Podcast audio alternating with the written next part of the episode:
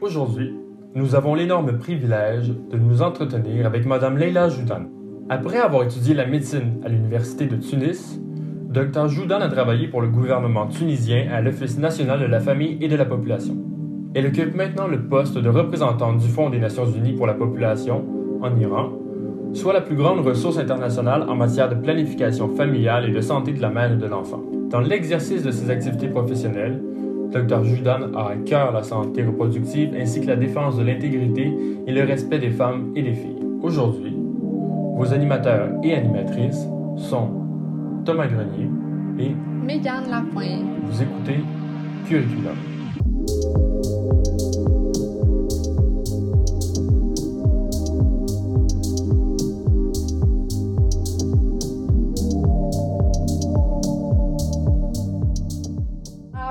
Bienvenue, Madame Judan. Nous tenons tout d'abord à vous remercier d'avoir accepté notre invitation et d'être présente aujourd'hui à nos côtés afin de discuter de votre parcours académique et professionnel.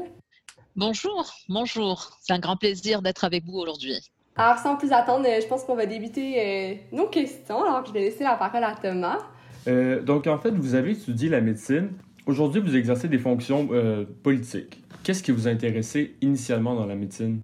Alors, euh, pour euh, tout vous dire, euh, j'ai toujours, depuis très jeune, voulu faire la médecine parce que je trouve que c'est un métier qui est très humaniste, euh, on est très proche de, des patients, mais aussi de la population, parce qu'on peut faire aussi de la médecine préventive, communautaire, et donc on est proche de la population, et c'est ce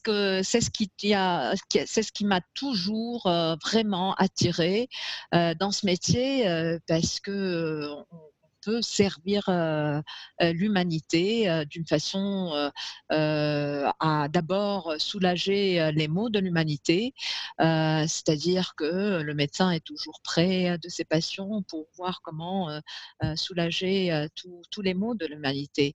Et donc c'est un métier que j'ai toujours pensé être très très noble et c'est pourquoi j'ai toujours voulu faire médecine et j'étais vraiment très fière quand j'ai eu mon euh, mon, bac. Hein. En Tunisie, le bac, c'est à la fin euh, euh, du secondaire pour entrer à, l'université et que j'ai eu un score qui m'a permis d'intégrer l'université la faculté de médecine de Tunis. oui, d'ailleurs, toute ma vie, j'aurais jamais pensé avant changer de, cap et, et, faire autre chose que être auprès de mes malades. J'ai travaillé pendant plusieurs années en tant que médecin dans un centre. Au, début, j'ai ouvert un cabinet médical et puis j'ai intégré le, ministère de la Santé. J'ai travaillé dans un centre de santé de la reproduction et de planning familial et c'est là où réellement j'ai j'ai vraiment été proche de mes malades. fait, j'étais vraiment heureuse de voir que j'ai toujours répondu aux, besoins de mes malades. Et, à cette époque-là, j'aurais jamais pensé qu'un jour je changerais de cap. Ouais. Mais justement, alors, qu'est-ce qui vous a fait, qu'est-ce qui vous a motivé à changer de cap, comme vous dites? En fait, euh, c'est le hasard, hein. c'est vraiment le pur hasard. Et le fait que euh, dans la vie, il faut souvent, et toujours, pas souvent, toujours savoir saisir les opportunités qui se présentent.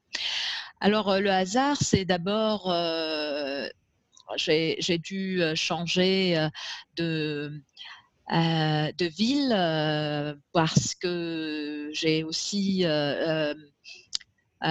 suivi mon mari euh, qui lui aussi est, médecin et, il a, trouvé un poste dans, dans une ville à l'intérieur du pays, de la, euh, du pays. Et donc, je l'ai suivi. Euh, donc, j'ai travaillé avec lui. On était à 250 km de la capitale et nous avons travaillé ensemble, dans, chacun bien sûr dans son domaine. Lui étant gastro, moi, comme je viens de le dire, mère. J'ai beaucoup travaillé sur, pour la santé de la mère et, et, des jeunes. Et, et puis, lui, il a décidé de retourner à la capitale et d'ouvrir un, cabinet à son propre compte. Et c'est là où c'était plus possible de travailler dans un centre et étant avec deux enfants en très bas âge, ça a été très compliqué de d'être très loin de mon mari et de gérer aussi bien la vie familiale que professionnelle. Et j'ai décidé de retourner aussi à la capitale. Mais à ce moment-là, c'était c'était plus possible de travailler dans un centre de santé de la reproduction et on m'a proposé un poste à l'administration de gérer plutôt les programmes du côté de l'administration, c'est-à-dire faire plus de, la planification, de la supervision des programmes sur le terrain. Et j'avoue, le jour, j'étais obligée d'accepter ce poste comme je viens de l'expliquer, pour concilier entre ma vie familiale et ma vie professionnelle. J'avoue, entre nous, le jour où j'ai rejoint l'équipe centrale et, à l'administration, j'en pleurais parce que, aussi bien mes malades que moi-même, j'étais vraiment très euh, très touchée par le fait que je dois euh, laisser tout tomber pour moi à cette époque et faire une carrière complètement différente. Euh, mais très très vite, je me suis rendu compte que je peux servir l'humanité d'une autre façon. Et, c'est là où je dis qu'il faut savoir toujours saisir les opportunités pour, pour en fait réaliser ses rêves parce que mon rêve, c'est toujours de servir l'humanité à travers, pour moi, euh, le travail de médecin, mais au fait, on peut faire beaucoup d'autres choses qui sont euh, euh, aussi importantes et nécessaires et qui peuvent aussi aider la population à à vivre plus dignement, à, ne pas avoir mal. Et, le mal n'est pas que physique, au fait. Euh, et donc, euh, je me suis aperçue très, très vite euh, que ce que je, pourrais faire de l'autre côté, en planifiant, en mettant en place des programmes et en supervisant et en aidant les équipes médicales sur le terrain à mettre en œuvre ces programmes, ça pouvait aussi être euh, euh, très, très motivant et puis gratifiant surtout. Est-ce que ça vous a euh, permis d'obtenir une certaine euh, vue d'ensemble qui est beaucoup plus concrète dans le sens où euh, une personne qui passe des bancs d'école au poste de gestionnaire, tandis qu'une personne qui passe du, concret, de la médecine, à ensuite gestionnaire, a vu c'est quoi travailler concrètement en tant que, que médecin, quels sont les enjeux, les défis, etc. Donc, est-ce que ça vous a apporté une certain, un certain pas de recul pour enrichir justement euh, vos pratiques de gestion? Alors, c'est une excellente question. Parce que, au fait, euh, je vois combien euh, le, travail sur le terrain, si on peut appeler ça travail sur le terrain en tant que médecin, hein, parce que c'est vraiment le travail sur le terrain, est très enrichissant. Et, je vois la différence entre les gestionnaires qui n'ont jamais fait de terrain et ceux qui ont fait du terrain. Et l'enrichissement qu'on peut avoir en tant que à, à, la suite de l'expérience sur le terrain est, est inestimable parce que premièrement, il y a plusieurs au fait, facteurs qui rentrent en jeu. Au fait. Étant sur le terrain, on est beaucoup plus proche de la communauté, de, des besoins, des, réalités au fait du terrain. Et, et, on le vit avec eux. étant sur le terrain, on, on, vit avec une équipe aussi qui travaille sur le terrain, qui est très très différente de l'équipe de gestionnaires qui sont au niveau ce qu'on appelle les sièges, qui ne font que penser, qui, qui ne font que penser de façon conceptuelle mmh. au programme qui, plus tard, euh, doivent, et j'utilise bien le mot doivent, doivent être euh, euh, mis en œuvre par les, les personnes qui travaillent sur le terrain. Et donc, des fois, les personnes qui n'ont jamais fait du terrain ne pourront pas vraiment comprendre les limites, les contraintes, mais aussi les certaines opportunités de ceux qui vont mettre en œuvre ces programmes. Euh, et donc, euh, avoir fait le terrain avant, d'avoir intégré euh, le niveau central m'a beaucoup aidé à mieux comprendre les besoins du terrain et à faire des programmes qui sont beaucoup plus adaptés aux, besoins, mais aussi qui peuvent être plus facilement euh, adopté euh, par euh, les, les, gens du terrain. Ce que j'ai aussi appris, c'est que dans toutes les phases de la planification, si on veut réussir un programme, c'est de faire, de le faire de façon participative. C'est de faire impliquer tous les toutes les parties prenantes, y compris euh, les, euh, les personnes qui travaillent sur le terrain. Très souvent, euh, ce que je voyais quand je, quand je suis arrivée au niveau central, je voyais des gens très intelligents, bien sûr, avec des diplômes inuits, qui ne pensent jamais à consulter les gens sur le terrain. Et dès que je suis arrivée, j'ai dit, mais écoutez, vous êtes complètement à côté, des fois, des, des, besoins du terrain. Ah, faisons cela, faisons des réunions consultatives pour avoir de façon consensuelle et de prendre de façon consensuelle les décisions qui vont plus tard être beaucoup plus facilement être mis en, œuvre. Et je pense qu'on a bien réussi euh, dans, euh, quand euh, j'étais la plus jeune de la de l'équipe et il a fallu alors la plus jeune pas très grande de taille, euh, femme dans une équipe euh, qui est très souvent euh, beaucoup d'hommes autour de la table.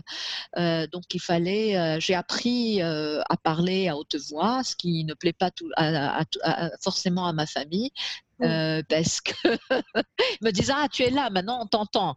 Mais mais ça c'est c'était une façon pour moi de me faire entendre. Euh, mais je suis bien heureuse d'avoir d'avoir réussi euh, à faire changer les choses et en en faisant faire en, en, écoutant la voix du terrain, euh, ça, a permis, euh, je pense, de, de, faire changer les choses sur, dans certains petits domaines. Je ne suis pas en train de dire qu'on a changé la politique de la santé en Tunisie, mais euh, sur certains programmes, je suis bien heureuse d'avoir, oui, poussé pour pour écouter la, les gens du terrain et avoir de façon consensuelle mis en place des programmes comme par exemple, les programmes des jeunes euh, en Tunisie, euh, nous avons, euh, au niveau du programme de la santé de la reproduction, nous avons élargi ce programme à la programme santé sexuelle et reproductive des jeunes. Et là, on a écouté les jeunes, on a fait participer les jeunes à la planification et ça a donné vraiment un programme qui a été adapté et adopté et par les professionnels de la santé, mais aussi par la jeunesse tunisienne. Euh, moi, j'ai une question. En fait, vous mentionnez que euh, ça a été difficile initialement euh, de vous affirmer en tant que femme, petite femme. moi, le féminisme, c'est certainement mon dada. Donc, je me demandais justement, c'était quoi travailler, par exemple, aux Nations Unies ou pour le gouvernement tunisien en tant que femme? Et puis, à quoi ressemblait, par exemple, la, la table de travail dans son... C'était des hommes, des femmes, de quelle origine? De quelle religion. Je me demandais comment, comment ça se faisait à ce niveau-là. je pense qu'on s'entend que souvent, par exemple, euh, euh, il y a une pluralité de discours, euh, surtout par exemple aux Nations Unies où c'est une organisation internationale. Donc, comment ça se passe au niveau de, de cette gestion? Absolument, euh, vous posiez une, question à propos euh, euh, du fait d'être femme. Est-ce que même aux Nations Unies, où on pense que c'est une organisation qui, bien sûr, on, ne pense pas, c'est vrai que c'est une organisation qui œuvre pour l'égalité de genre, peut-être qu'elle était égalitaire, mais je dois l'avouer que c'est vraiment pas encore le cas et que jusqu'à l'an 2020, on est encore même au sein de cette organisation à, euh, à œuvrer et euh, à pousser pour plus d'égalité euh, de chance et pour plus de représentativité des femmes. Et je suis sûre que vous avez entendu, il y a quand le nouveau secrétaire général des Nations Unies est arrivé il y a, il y a, trois ans, son but était justement à ce que au niveau de l'Organisation des Nations Unies, on ait une égalité entre hommes et femmes et une représentativité égale entre hommes et femmes. Tout ça pour dire que quand je suis arrivée, je me suis confrontée aussi parce que, au fait, au début, quand je me disais, ça c'est le gouvernement tunisien, il faut vraiment pousser pour l'égalité de genre, mais c'était aussi le cas au niveau du,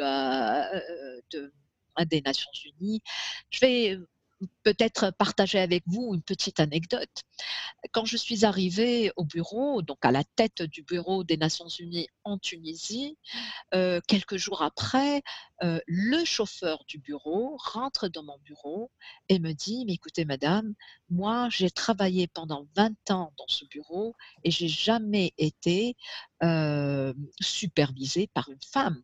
Vous êtes la première femme et ça, ça me pose beaucoup de problèmes et je dois vous l'avouer, j'ai jamais eu une femme pour superviseur et ça me pose énormément de problèmes.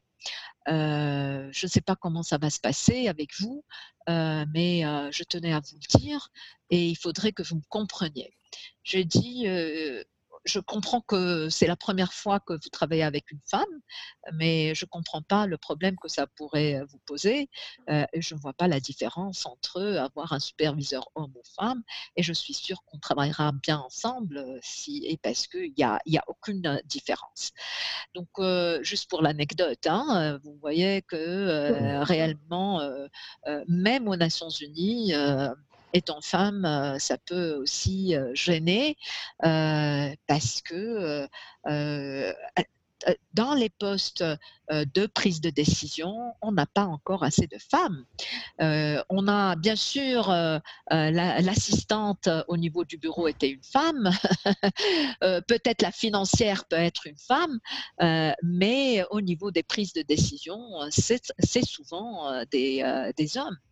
Euh, rien que je vais vous dire, euh, c'est maintenant au niveau de l'organisation, on a des directeurs régionaux et on a six régions, hein. la région Asie, la région arabe, la région Afrique, on a l'Afrique de l'Ouest et l'Afrique euh, du Sud, et, l'Afrique, et, la région hein, Amérique latine.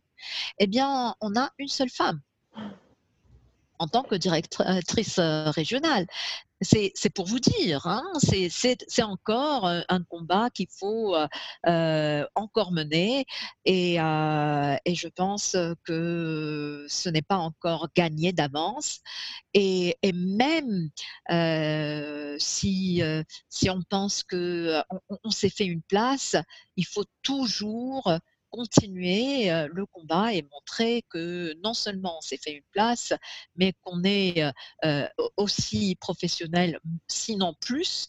et, c'est le, le, continu combat d'une femme qui qui, qui, vise à avoir euh, un poste de décision. Euh, oui, donc euh, même aux Nations Unies, il faudrait continuer.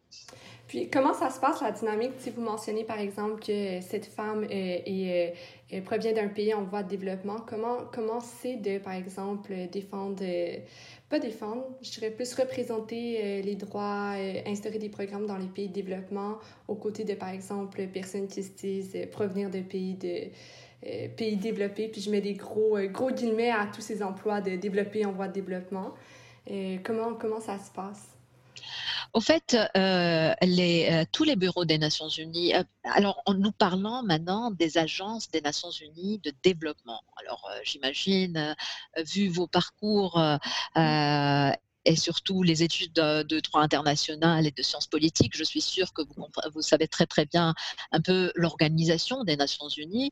Euh, donc on parle des agences des Nations Unies de développement. Et, donc euh, toutes ces agences, que ce soit l'UNICEF, l'UNFPA, euh, toutes ces agences sont représentées dans les pays où on a encore bien sûr besoin de l'appui technique et de soutien technique et financier des, agences des Nations Unies de développement. Euh, et dans ces pays, euh, nous focalisons nos programmes sur euh, les populations les plus vulnérables, les plus nécessiteuses. Et, et, donc, bien sûr, quand je dis vulnérable, ça, ça, inclut alors toutes les causes de vulnérabilité. Bien sûr, euh, alors les plus vulnérables et les plus laissés pour compte. Mmh. Et c'est exactement le mot que nous utilisons en fait, c'est les populations qui sont laissées pour compte. Pourquoi on est laissé pour compte? Alors on peut être laissé pour compte parce qu'on est femme, on peut être laissé pour compte parce que euh, on vit avec un handicap, euh, ou bien parce que on est des migrants, ou bien parce que on fait partie d'une minorité. tout dépend de cette minorité. Cette minorité, elle peut être ethnique, elle peut être due à une orientation sexuelle. Je parle de ça parce que c'est l'agence pour laquelle je travaille. Nous travaillons beaucoup sur, avec les populations donc LGBT. Et, donc ça c'est l'une de nos populations que nous, avec qui nous travaillons parce que nous savons qu'elles sont vraiment laissées pour compte dans tous les pays. alors les réfugiés, donc enfin il y a beaucoup beaucoup de populations laissées pour compte et c'est là où nous intervenons et c'est là où nous travaillons avec les gouvernements pour que ils intègrent les droits de toutes ces populations laissées pour compte pour que leurs droits, soient respectés et réalisés, que ce soit à travers des lois, mais aussi à travers des programmes, des stratégies et des politiques qui intègrent donc ces populations. Oui, ben, je m'excuse d'avance parce que c'était extrêmement intéressant ce que la discussion. Mais j'aimerais vous poser une question, en fait, beaucoup plus technique, euh, disons l'aspect bureaucratique de la chose, car je crois qu'en fait, il y a plusieurs auditeurs qui rêvent d'une carrière euh, à l'ONU. Euh, puis on se demandait, en fait, comment fonctionne le processus d'embauche? Oui, alors il y a des, il faut vraiment que vous vous renseigniez et que sur tous les sites des agences des Nations Unies pour le développement, ils ont et c'est ouvert et c'est public. tous les postes sont euh, alors, euh, euh, advertised, donc, ils sont pouvez les retrouver. Et, et, donc, c'est vraiment facile hein, parce qu'il suffit de postuler. Alors, bien sûr, de, de, ce point de vue, on se dirait que n'importe qui pourrait entrer, non? Mais il y a aussi beaucoup de d'opportunités. Alors, il y a ce qu'on appelle le des, des possibilités de, de, faire des stages avec les différentes agences des Nations Unies.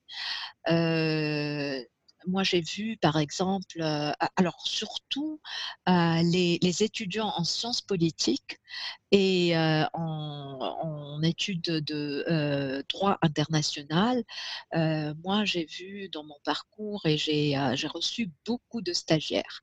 Il suffit d'envoyer vos CV et une demande au, bureau des, agences dans les pays pour leur dire votre motivation à effectuer des stages et je peux vous assurer qu'il y a des opportunités.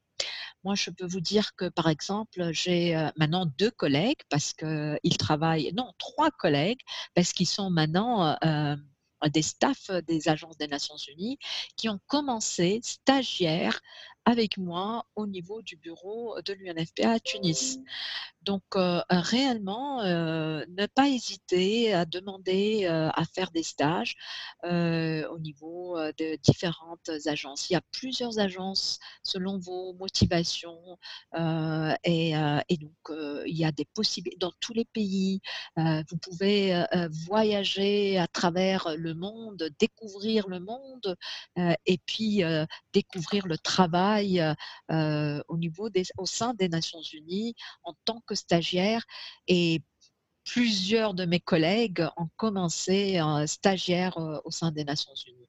L'autre chose que vous pouvez aussi faire, c'est les volontaires des Nations Unies. Il y a un programme des volontaires des Nations Unies. Et là aussi, euh, il y a tout un site des volontaires des Nations Unies. Il faudrait vraiment vous renseigner, regarder, et il y a des opportunités. Vous pouvez postuler pour être volontaire dans les pays euh, avec euh, beaucoup d'agences. Alors, il y a beaucoup d'agences qui demandent des volontaires sur le terrain. Par exemple, le Haut Commissariat des, par exemple, le, des réfugiés, exactement. Euh, là, il y a beaucoup de travail sur le terrain et il demande énormément. Et même, même d'autres agences, même l'UNFPA, nous euh, cherchons vraiment euh, des volontaires des Nations Unies pour venir travailler pour une année. Et puis, il y aura après une chance pour continuer aux Nations Unies. Donc, j'ai parlé du programme des stagiaires, j'ai parlé des programmes des, Nations, des volontaires des Nations Unies et il y a un autre programme que vous devez aussi connaître, euh, les gouvernements, à travers euh, les... Euh, le, ministère des Affaires étrangères des gouvernements, il dédie un, budget pour les, les, les, jeunes officiers des Nations Unies euh, que les gouvernements financent pour deux ou trois ans parce que, au fait, les gouvernements aimeraient voir aussi leurs représentants au sein des Nations Unies. Donc là aussi, c'est un autre programme. Euh, euh, ce qu'on appelle les Junior Program Officers. c'est un programme qui est financé par vos gouvernements, par les gouvernements. Euh, et donc, euh, les jeunes étudiants devraient euh, se renseigner voir comment pouvoir bénéficier de ces, de ces programmes. Euh, donc euh, voilà un peu comment vous pouvez aussi intégrer euh, les Nations Unies. et il faut toujours se renseigner, regarder les sites des, différentes agences. il y a toujours des opportunités qui peuvent, qui peuvent s'ouvrir. Et vous, concrètement, vous, vous parlez de, de, candidature spontanée. Vous avez commencé en Tunisie par rapport euh, à, tout ce qui est ONU. Et comment ça s'est passé dans le sens où vous avez tout simplement fait, fait euh, une candidature spontanée puis euh, entamé le processus d'embauche? Puis justement, le processus d'embauche, est-ce que c'est de longue haleine? Comment ça, ça se fait? Car par exemple, à titre d'étudiante, pour moi, l'ONU, c'est comme le plus grand des plus grands. Donc, euh, je, présume que c'est très demandant comme processus d'embauche. Oui, alors pour moi, c'était, hum, en fait, euh, c'est ce que je, disais, hein, j'ai toujours euh, su saisir les opportunités. Donc, je vous le disais, je travaillais avec l'ONFP et je gérais un programme de coopération entre l'ONFP et l'UNFPA. Donc euh, c'est là où euh, été en contact avec l'UNFPA. Et, euh, et, donc quand j'ai vu qu'il y avait le poste de représentant de l'UNFPA qui était vacant et qu'ils ont donc, j'ai tout juste postulé. Et, et au fait, j'ai postulé, bien sûr, il y avait beaucoup d'autres candidats. Je suis passée par un test écrit et puis par l'interview. Et, donc, c'est une interview qui est basée sur les compétences. Et, donc, je me suis préparée. Je me suis préparée. Il, est vrai que on ne peut pas rentrer et, et, faire être compétitif si on ne se prépare pas assez. Donc, que ce soit pour le test écrit, il fallait que je me familiarise avec le programme de l'UNFPA, que je comprenne ce que l'UNFPA, le mandat de l'UNFPA, ce que nous faisions, ce qui était demandé de, de, quelqu'un qui allait occuper le poste de représentant. Et, donc, je, me suis préparée à ce, test écrit et puis à l'interview aussi, je me suis préparée à cette interview. Donc, les compétences, j'ai étudié un peu quelles sont les compétences qu'il recherchait et je me suis préparée à cette interview. Il est vrai que bien sûr, j'étais plus privilégiée que d'autres parce que euh, euh, j'ai travaillé euh, pendant plus de 15 ans avant, exactement dans le même domaine, puisque j'ai été toujours dans la santé de la reproduction, la santé sexuelle et reproductive, la santé maternelle. Donc c'était un privilège aussi qui m'a permis justement d'être peut-être choisie par rapport à d'autres. Est-ce que, est que je peux me permettre de vous demander euh, quelle serait votre plus grande fierté par rapport à justement votre mission en Iran? Justement, vous parlez de la résilience. Qu'est-ce que, que vous en sortez? En fait, ma plus grande fierté, euh, c'est que quand je suis arrivée ici en Iran, je me suis rendu compte que le bureau de l'UNFPA n'avait pas euh, de réel projet pour les jeunes et les adolescents du fait que, bien sûr, il y a, c'est un sujet très, très sensible, c'est un sujet très politisé et très sensible. Et donc, je me suis dit, c'est pas, pas acceptable que le Bureau des Nations Unies et le Fonds des Nations Unies pour la population ne puissent pas développer quelque chose pour les jeunes et les adolescents. Et, donc là, l'une des réalisations, c'est la mise en œuvre de centres pour les jeunes qui sont en dehors du, du, milieu scolaire, qui ont abandonné l'école. Nous avons appuyé le gouvernement et le ministère de la Santé à développer, à mettre en place des centres qui, qui offrent des services de santé sexuelle et reproductive.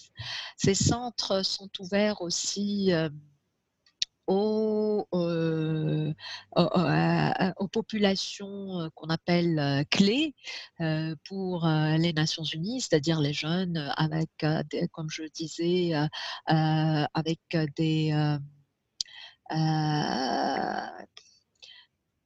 des jeunes qui, ont des difficultés, on va, on va dire, euh, d'intégration sociale. Et, euh, et, donc là, c'est une des réalisations qui sont très importantes. La deuxième réalisation qui, je pense, est, est, aussi importante, c'est que euh, nous sommes en train de mettre en place des centres, ce qu'on appelle des centres amis des femmes, où justement les, les femmes peuvent venir pour bénéficier de formation, euh, de formation qui alors essentiellement sur l'autonomisation, voilà, hein, des formations pour l'autonomisation de la femme. Ces centres sont donc en cours de, de, mise en œuvre. Et là aussi, je pense que c'est une grande réalisation au cours de ma mission ici en Iran. Puis, mais est-ce que vous parvenez malgré tout à faire avancer vos idées, à changer les choses, euh, malgré l'existence de certains tabous, de certaines difficultés particulières, ben, certains défis particuliers en fait? Ça, c'est une très très bonne question. Et, au fait, c'est la nature de notre travail. En tant que représentant euh, des agences onusiennes et de l'UNFPA dans tous les pays, euh, euh, c'est les difficultés et les défis auxquels nous faisons face tous les jours dans notre travail quotidien. Au fait, et c'est là où nous devons faire euh, utiliser notre euh, savoir-faire et savoir-être pour relever tous ces défis. ce n'est pas du tout facile au quotidien, bien sûr. il faut toujours faire preuve d'innovation, faire preuve hmm, d'écoute euh, et, de savoir euh, comment faire avancer et, faire promouvoir euh, le mandat pour lequel vous, vous, œuvrez sans se heurter et sans au, en fait, on se heurte, mais comment comment relever les défis quotidiens qui sont les les limitations des fois euh, culturelles, religieuses et politiques. Euh, et donc euh, ça, c'est vraiment quelque chose qui doit se faire bien sûr en, équipe. il faut savoir aussi mener l'équipe à, travailler ensemble pour justement relever ces défis. Et là, c'est toute l'importance de, du leadership. Et quand je dis le leadership, c'est pour moi une comment clarifier la vision, avoir une vision très claire et trouver les stratégies nécessaires pour atteindre cette vision et faire en sorte que votre équipe travaille à vos côtés et, mène au fait le programme. Parce qu'au fait c'est pas c'est pas c'est pas le représentant ou la représentante qui va qui va mettre en œuvre mais c'est l'équipe qui va certainement être responsable de la mise en œuvre de cette vision. Et donc c'est moi je pense que c'est toute c'est toute la difficulté mais en même temps, c'est toute la beauté du travail que nous faisons à faire justement avancer les visions et en équipe. Mmh. Juste, je vais vous donner un exemple très concret, et puis c'est une autre anecdote. Quand je suis arrivée en Iran, bien sûr, en tant que représentante, je dois présenter mes lettres de créance au ministre des Affaires étrangères euh, iranien. Et donc, euh, j'ai été, j'ai présenté ma lettre de créance a à discuter. Et, donc, le ministre qui me dit euh, écoutez, Madame Joudan, je sais très bien que votre mission sera difficile ici, vu la sensibilité de, du mandat de l'agence pour laquelle vous travaillez. Je suis confiant parce que vous venez d'un pays avec une culture, une religion similaire, et donc certainement vous connaissez nos limites et vous allez les respecter. J'ai dit absolument, bien sûr, je respecterai, parce que c'est ça, en fait, la souveraineté, en fin de compte, du pays. nous respectons la souveraineté du pays, mais je ferai de telle sorte de trouver des moyens pour faire avancer les choses avec vos collègues ici dans le pays. Alors, ce qu'il m'a dit, il m'a dit, mais écoutez, madame, la vie sans défi est vraiment ennuyeuse. Donc vous ne serez pas, vous vous ennuierez pas en, Iran. Et, c'était vrai, je ne suis pas du tout ennuyée en Iran pendant ces quatre ans. On a parlé un peu plus du côté humain euh, du défi de mettre en place des programmes.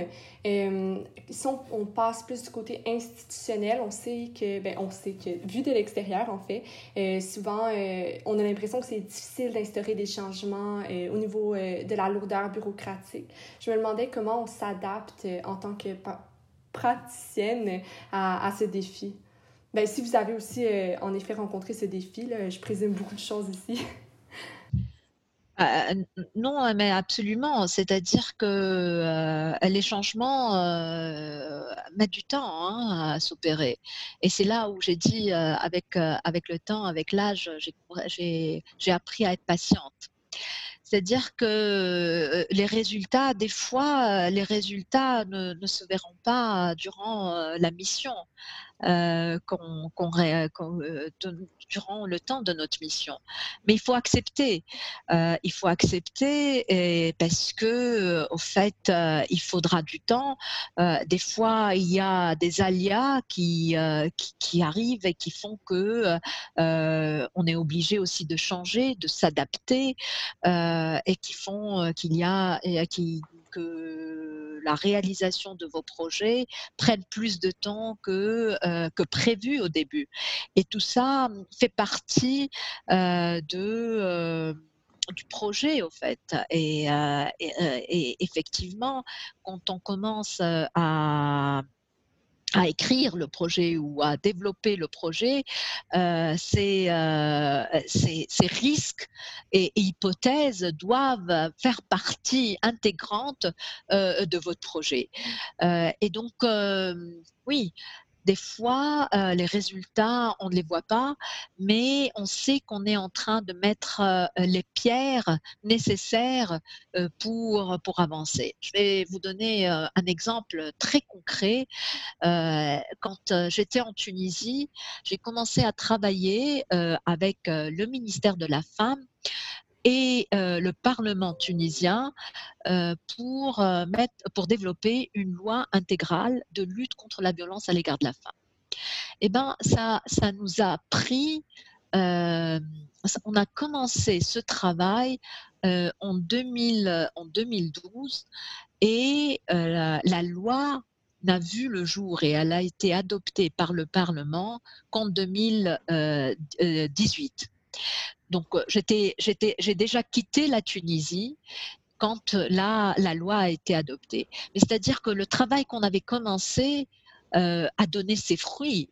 Et c'est ça le réel bonheur, et c'est ça notre travail. On sait que des fois, ça peut prendre beaucoup plus de temps. Surtout le changement. alors, on sait, hein, le changement dans les services, c'est très facile parce qu'il suffit d'acheter un mammographe pour que les services de dépistage du cancer du sein euh, euh, va, se, va se produire. Mais par contre, euh, s'assurer que toutes les femmes vont aller vers ce service et vont se faire dépister, ça, on sait que ça va prendre énormément de temps parce que c'est le changement dans les mentalités et dans, euh, la, euh, dans les pratiques des, euh, des, personnes et des femmes. là, ça prendra beaucoup plus de temps que, que mettre juste le service. Si vous me permettez d'y aller d'un point de vue plus micro, en quoi consiste concrètement une journée normale dans la vie d'une représentante de l'Iran aux Nations Unies? à faire euh, des réunions, alors back to back. C'est des réunions de réunion à réunion à réunion. Euh, alors, euh, mon mari me dirait, mais je comprends pas ton travail. Moi, je ne pourrais jamais, lui qui est mmh. praticien, qui est tout le temps en contact avec des malades, il ne voit pas comment je peux m'épanouir à passer ma journée à faire des réunions. Mais c'est très épanouissant parce que la réunion est d'une réunion à une autre, c'est d'une différence incroyable. Alors, on commence sa journée avec euh, euh, son équipe. Il y a euh, donc l'équipe, c'est ce qu'on ce qu'on va faire, quelles sont les priorités de la journée, donc des, des, réunions de ce genre.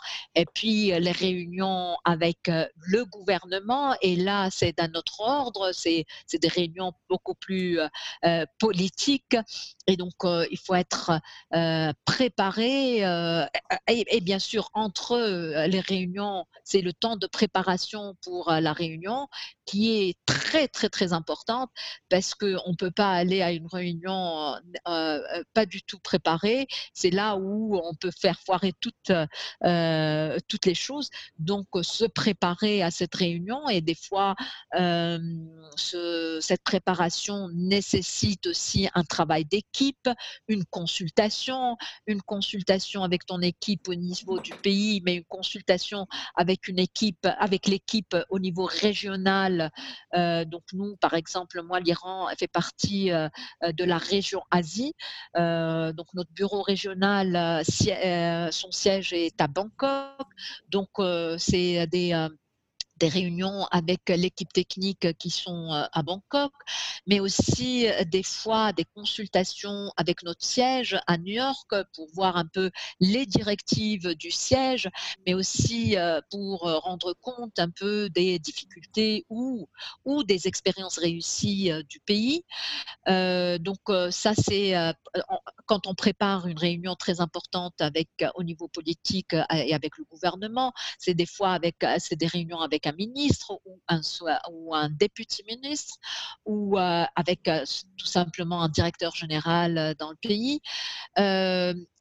Après, il y a aussi des, ça c'est de point de vue technique, il y a aussi en tant que représentante de l'UNFPA, c'est aussi des réunions avec le ministère des Affaires étrangères parce que c'est, il y a aussi un côté politique qu'il faudrait gérer et puis, c'est aussi des, des, échanges d'expériences avec d'autres régions, avec notre siège et notre bureau régional. Donc, des fois, c'est quand on a une expérience réussie au niveau du pays, on on, doit, on se doit de la partager avec les autres bureaux et comme ça, on apprend les uns des autres et euh, en fait, on ne réinvente pas tout le temps la roue, on fait que euh, apprendre des, leçons euh, des, autres pays qui peuvent être adaptés aux, aux contextes nationaux dans lesquels nous travaillons. Sinon, euh, si je peux me permettre, euh, je pense que vous avez euh, un garçon qui étudie au Canada, une fille qui étudie au Maroc. Vous avez mentionné que votre mari est à, en Tunis, ben, à Tunis, pardon. vous en Iran. Donc, j'ai l'impression que c'est une famille plutôt moderne. Comment ça se passe justement, la gestion de tout ça? Puis, voilà, comment, comment ça se passe? Oui, moi je pense que hum, d'abord, moi j'ai eu beaucoup de chance. C'est-à-dire que euh, ma famille m'a toujours soutenue. Euh, mon mari, bien sûr, mais même mes enfants. Euh, vous avez parlé de mon fils qui est au Canada. Moi, je me rappelle, il avait peut-être 12 ans.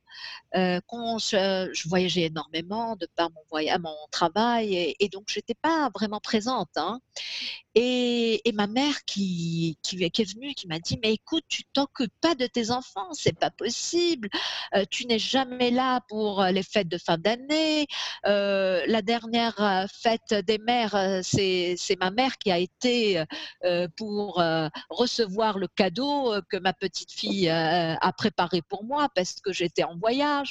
Et donc, quand elle m'a posé cette question, elle m'a dit, mais il faudrait que tu te remettes en question, que tu vois un peu si tu ne manques pas à tes devoirs de mère et de femme, je me suis dit la meilleure question serait de la poser à mes enfants. Et donc j'ai été voir mon fils et je lui ai dit, mais écoute, Khalil, est-ce que tu trouves que moi je ne suis pas assez présente pour toi? Il m'a dit, bah, c'était la plus belle réponse que je pouvais recevoir. Il m'a dit, tu sais, maman, les 15 minutes que je passe avec toi sont vraiment suffisantes parce que je sais que tu m'écoutes et que tu réponds à mes questions et, aux questions que je me pose. tu as toujours été là quand j'avais besoin de toi. Moi, j'ai un ami dans la mer ne travaille pas et je peux t'assurer qu'elle ne l'écoute pas du tout. Elle ne voit même pas comment sa vie se passe alors que toi, tu t'aperçois de tout. Donc, c'était la plus belle réponse que j'aurais pu, que je pouvais avoir. Et, et, là, j'ai compris que, en fait, bien sûr, être ensemble aurait été l'idéal, mais on peut être ensemble sans, être vraiment physiquement présent. maintenant, avec la technologie, on peut toujours être en contact et c'est ce que la famille fait et donc on est vraiment en, contact tout le temps et on, est là quand il le faut. Mais je pense que, comme tu viens de le dire, Megan, c'est la vie moderne. Hein. maintenant, le monde est un grand village. Il n'y a plus de barrières. C'est ça la mondialisation. Moi, je crois à la mondialisation. Je crois que, en fait, c'est extraordinaire de pouvoir voyager, connaître, euh, apprendre euh, les différentes cultures, euh, la diversité et, puis aussi euh, s'intégrer dans cette euh, diversité, euh, c'est quelque chose d'extraordinaire. Et donc, oui, c'est pour revenir à ta question, hein, concilier entre la vie familiale et professionnelle est très important. Il n'y a rien qui prime, il n'y a pas quelque chose qui prime sur l'autre, mais dans cette vie moderne où la technologie nous permet de rester toujours connectés, on peut aussi concilier euh, même si on n'est pas toujours présent. Mais merci de, ce partage d'ordre un peu plus personnel. Je pense que ça va, ça va apaiser certains et certaines qui se posent justement la question de comment aménager euh, la cellule familiale euh, tout en, en maintenant une carrière professionnelle, en s'épanouissant, par exemple, à l'international. En tout cas, du, du moins, pardon, moi, je trouve ça vraiment, vraiment honorable et très, très inspirant. Euh, alors, si on peut euh, se permettre, par rapport, euh, pour revenir un peu plus à votre carrière, est-ce que vous mentionniez justement que vous étiez à votre quatrième année de votre mission en Iran, donc j'en conclus que ça tire à sa fin. quels sont vos projets futurs? Est-ce que vous avez justement pensé à la suite de votre carrière aux Nations Unies? Oui, oui, absolument. Je suis à la dernière année de ma mission ici en Iran et donc euh, je suis en rotation, comme je voulais de dire. Et, euh, et, donc je pense que je vais rester dans la région Asie. Je suis vraiment fascinée euh, par l'Asie. Moi, j'ai travaillé avant de venir en Iran dans la région arabe et donc j'ai travaillé dans pas mal de pays. J'étais basée à Tunis, mais j'ai travaillé en, en, Algérie le bureau régional euh, des pays arabes était euh, en Égypte, au Caire, et donc j'ai beaucoup voyagé au Moyen-Orient, euh, dans les pays arabes du Moyen-Orient. Mais là, je découvre l'Asie et je suis vraiment fascinée par la culture asiatique. C'est vraiment très différent et comme je, vous, venais de dire, je suis vraiment attirée par la diversité et je voudrais vraiment apprendre beaucoup plus et donc je resterai dans la région Asie euh, probablement dans l'un des pays euh, de, de l'Asie, probablement du sud-est, euh, cette fois-ci. oui, voilà, ça Est-ce que vous comptez rester au sein du Fonds des Nations Unies pour la population, peut-être changer de, de branche? Alors, euh, je, vraiment, euh, le, mandat du Fonds des Nations Unies de la population euh, m'enchante. C'est parce que nous, nous parlons des droits sexuels et reproductifs. Et je pense que c'est la base de tout épanouissement de l'être humain. Si nous réalisons nos droits sexuels et reproductifs, c'est là où euh, l'être humain peut s'épanouir ailleurs. Et donc, euh, je suis vraiment... Euh, oui, je m'épanouis énormément dans cette agence. Et donc, pour le moment, je compte continuer à travailler pour le Fonds des Nations Unies pour la population, absolument. On se demandait si vous aviez eu à choisir une autre voie euh, si vous aviez l'opportunité de choisir un autre milieu d'études ou une autre carrière, qu'est-ce que, que vous auriez fait ou quelle voie vous auriez pris? Alors, euh, c'est une très bonne question. Au fait, euh, je me suis souvent posé cette question parce que quand, surtout en venant ici en Iran, et j'ai vu combien c'était important de, de, faire avancer euh, les droits, les droits humains. Hein, dans tous les pays, au fait. Et, et donc, euh, si, si je devais changer de carrière, peut-être que j'aurais fait droit et que j'aurais été euh, avocate et plutôt dans les droits, droits internationaux. Et, et ça, ça m'aurait vraiment, ça m'attire énormément. Ouais, ouais, ça c'est quelque chose qui m'attire et je, voudrais vraiment voir euh, comment je peux aussi euh, continuer euh, à, à faire valoir les droits des gens qui, qui, sont surtout, et la voix des, des gens qui n'est pas du tout entendue. Ça, c'est quelque chose qui m'aurait attiré. Beaucoup plus que ce que je suis en train de faire, euh, c'est un peu dans ce, contexte. Mais en faisant des études de droit, euh, ça m'aurait peut-être donné euh, plus de, de facilité à réaliser donc, à réaliser cet objectif. Vous êtes quand même très bien parvenu à le faire sans les études de droit. je l'espère, je l'espère. Euh, on fait, au fait, on fait de son mieux. Euh, comme je l'ai dit, euh, des fois, on, fait très peu, mais j'espère que ce peu peut faire changer les choses et l'accumulation des peu fera changer les choses. Oui, donc alors c'est ce qui conclut notre discussion d'aujourd'hui. Euh, au nom de toute l'équipe du CAIOM, un énorme merci à vous, Madame Judan, pour votre temps et votre générosité dans vos réponses. Euh, on ne pouvait pas espérer mieux pour briser la glace. Ça a été très enrichissant et je crois que vous aurez éclairé, euh, en fait inspiré même, plusieurs auditeurs quant à l'exercice de fonctions au sein des Nations Unies. On vous souhaite le meilleur des succès dans vos projets à venir. Eh ben, merci beaucoup. Et puis, euh, je suis sûre que euh, parmi euh, vos collègues, il y aura beaucoup qui seront mes collègues, mes futurs collègues aux, Nations Unies. et je suis sûre que nos parcours se rencontreront un jour. Eh ben, je vous souhaite aussi toute la réussite dans vos études et vos projets futurs. Et ça a été réellement un grand plaisir de partager euh, ce moment avec vous. Merci. Sur ce, on se revoit dans un prochain épisode à la découverte d'un autre parcours tout autant passionnant. Vous avez écouté Curriculum.